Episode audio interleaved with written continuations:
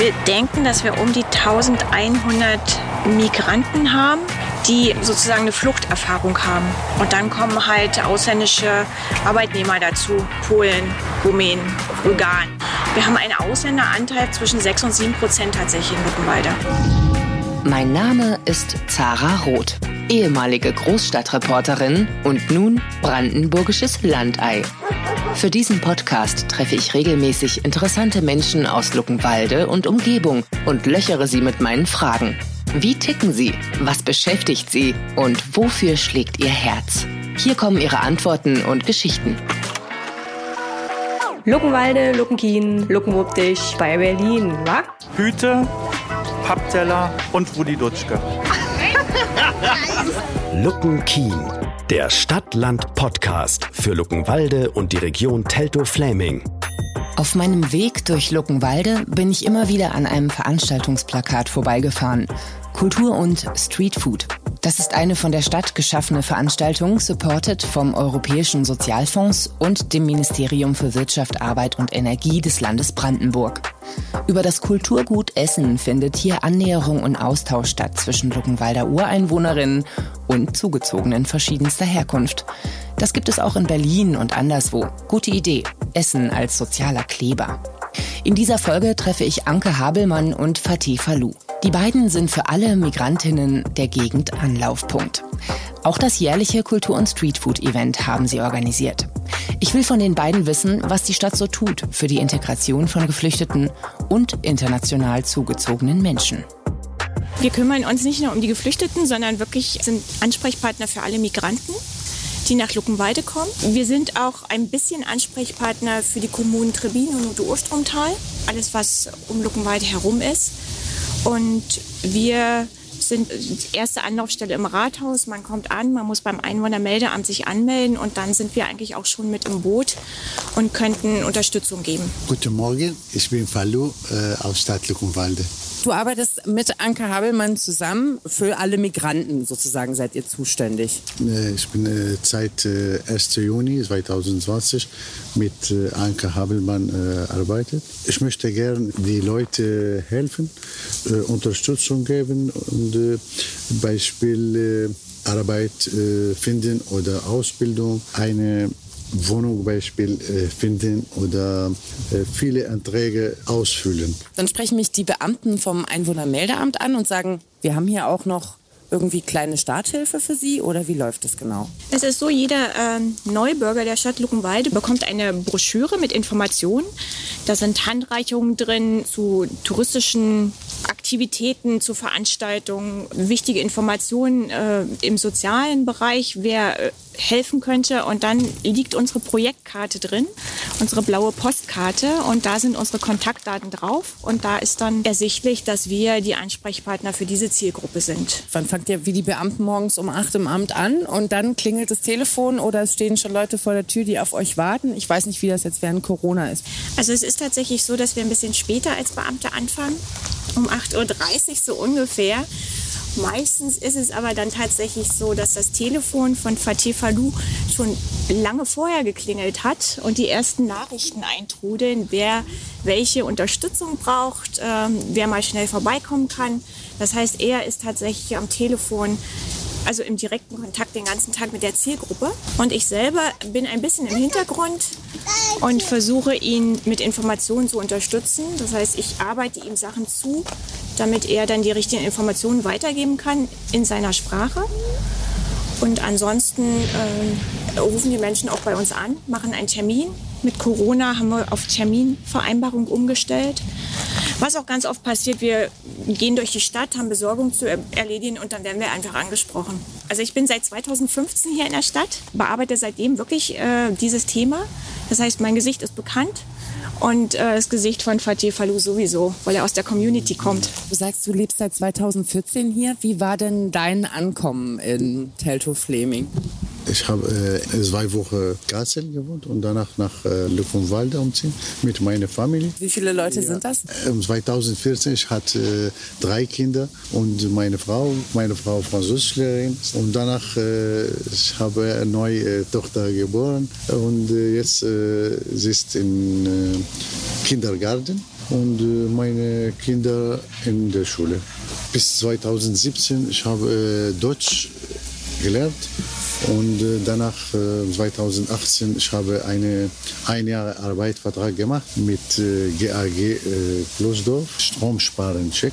Es ist eine gemeinnützige Arbeitsgesellschaft oder Beschäftigungsgesellschaft, die gibt es äh, tatsächlich, ich glaube schon seit der Wende oder ein bisschen kurz danach. Die sind sehr aktiv ja auch in Teltow-Fleming.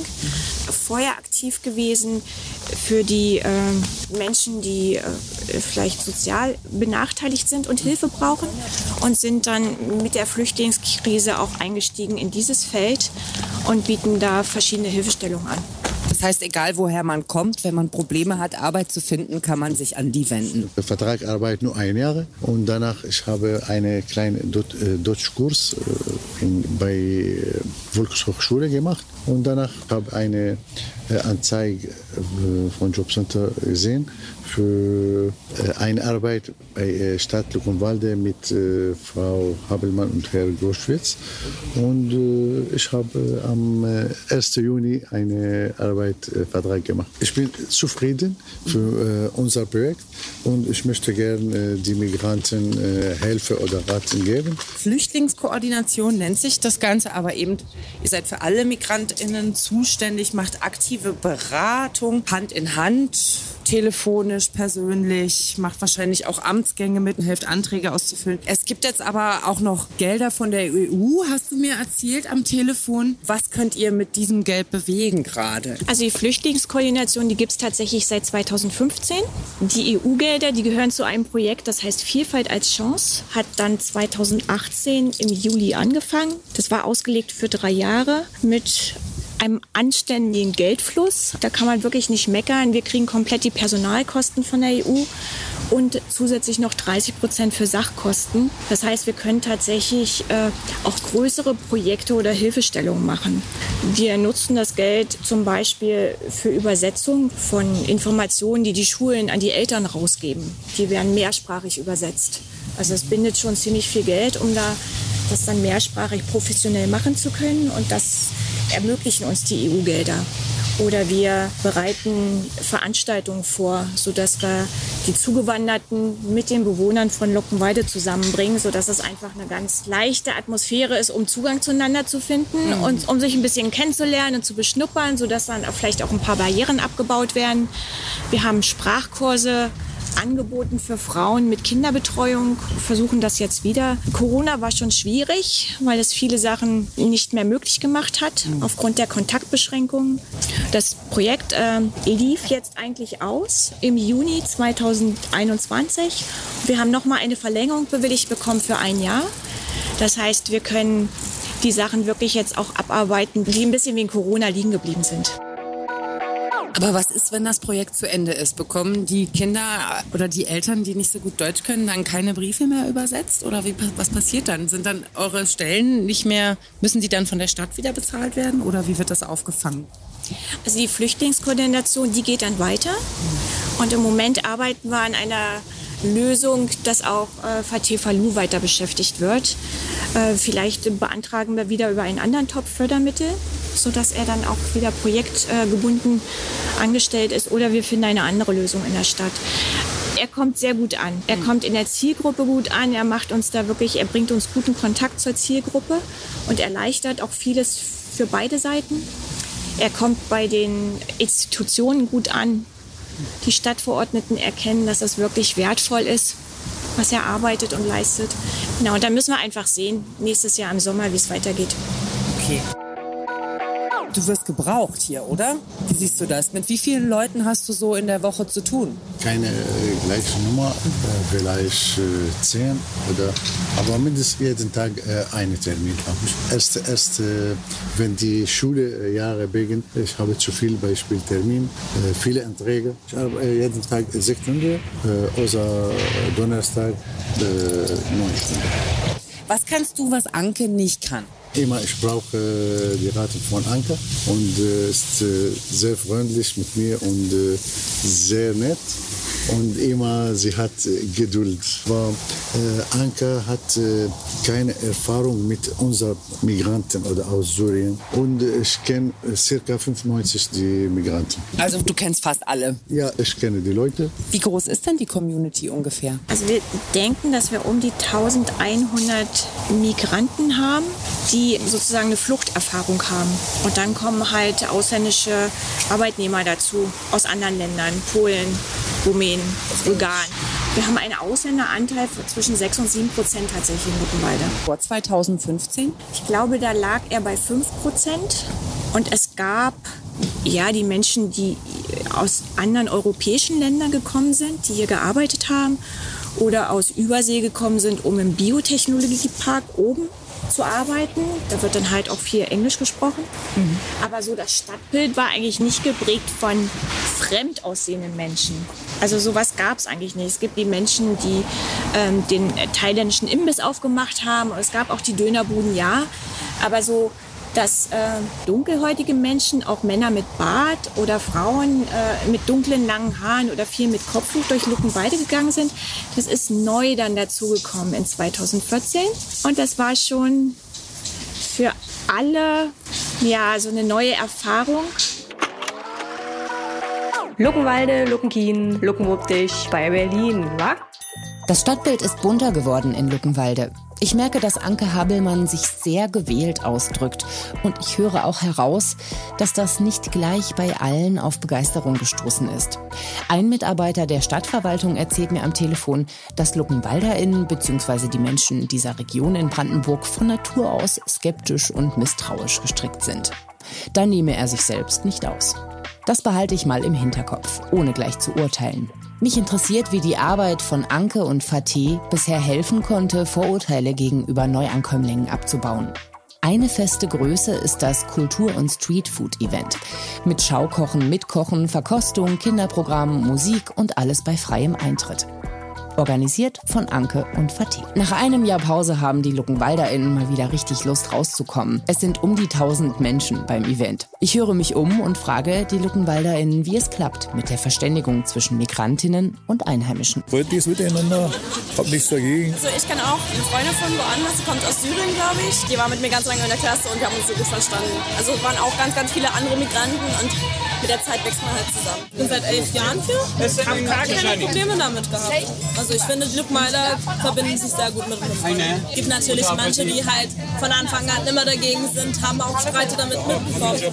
Vor unserer Wohnung, die halt einfach, einfach Migranten beleidigt haben. Die Polizei hierher kommen müsste, weil sie sich halt geprügelt haben und einfach Migranten verhauen haben. Und dann äh, den Schuld auf den Migranten geschoben. Halt Äh, hier äh, aggressiv äh, sich gegenüber äh, Migranten hier äh, irgendwie geäußert wird. Man versteht es nicht. Ne? Die sollen doch lieber vor ihrer eigenen Haustür kehren und zufrieden sein, dass sie in ihrem eigenen Land leben können hier. Und das sind weit, weit gereiste äh, Leute ne? und die teilweise auch nicht aus freien Stücken hier äh, hergekommen sind nach Deutschland. Ne? Alles in Ordnung, die tun mir auch unendlich leid. Ich möchte nicht in der Situation stecken, aber warum immer nur Deutschland? Nach dem, was so erzählt wird, dass wir jetzt vermeintlich so viele Millionen jetzt hier Zugereiste haben, dass ich denn da jetzt ständig angesprochen und im Movie gewesen kann ich nicht feststellen. Tut mir leid. Also, wir haben da nicht groß viel Kontakt, weil wir als Rentner mehr zu Hause sind. Auf Arbeit haben wir eine Küchenfrau, die ist Ausländerin und die ist sehr fleißig und die haben wir von auch getroffen. Aber sonst, äh, Ja, eigentlich ganz harmonisch. Natürlich ist auch von Seiten der Migranten, würde ich mal sagen, so eine kleine, ja, so eine Kontaktscheu da. Ich arbeite viel mit den ausländischen Bürgern, weil wir auch die Kinder fördern. Und ich kann nur sagen, sie sind immer sehr gastfreundlich. Sind bemüht, natürlich auch Arbeit zu finden, was nicht immer gelingt, ne, weil sie es auch nicht dürfen. Also sie wollen sich anpassen, wollen auch Deutsch lernen. Besuchen auch natürlich die Kurse, sind ja durch, aufgrund von Corona ausgefallen. War natürlich auch weniger gut. Viele, sage ich mal, von den Flüchtlingen damals, die zu den jungen Sport angefangen haben, viele auch die im Ringsport beigetreten sind, die sind dann natürlich auch dementsprechend gut, würde ich sagen. Äh, beim Ring redet man nicht, man versucht äh, die Kampfregeln zu befolgen und es klappt soweit.